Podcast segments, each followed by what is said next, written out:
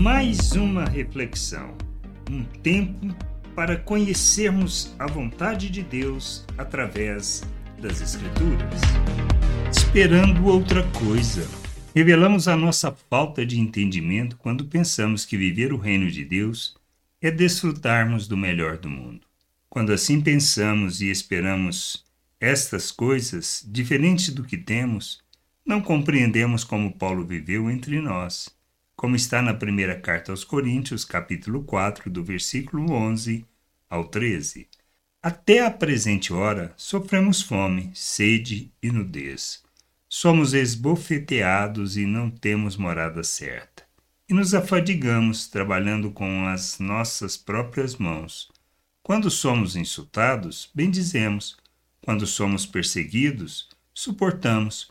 Quando somos caluniados, procuramos conciliação. Até agora temos chegado a ser considerados lixo do mundo, escória de todos. Será que, diante das palavras de Paulo, ainda podemos esperar outra coisa? Será que tem alguma chance? Será que, quando focamos nas riquezas, na busca do nosso bem-estar, na tranquilidade de nossa vida, ou seja, não queremos enfrentar a circunstância, somente revelamos que não entendemos? Somos chamados para viver o reino de Deus na terra, segundo o modelo de Cristo, o modelo que Cristo nos chamou. Por isso, não podemos esperar nada diferente do que Paulo passou, pois não somos chamados para nada diferente.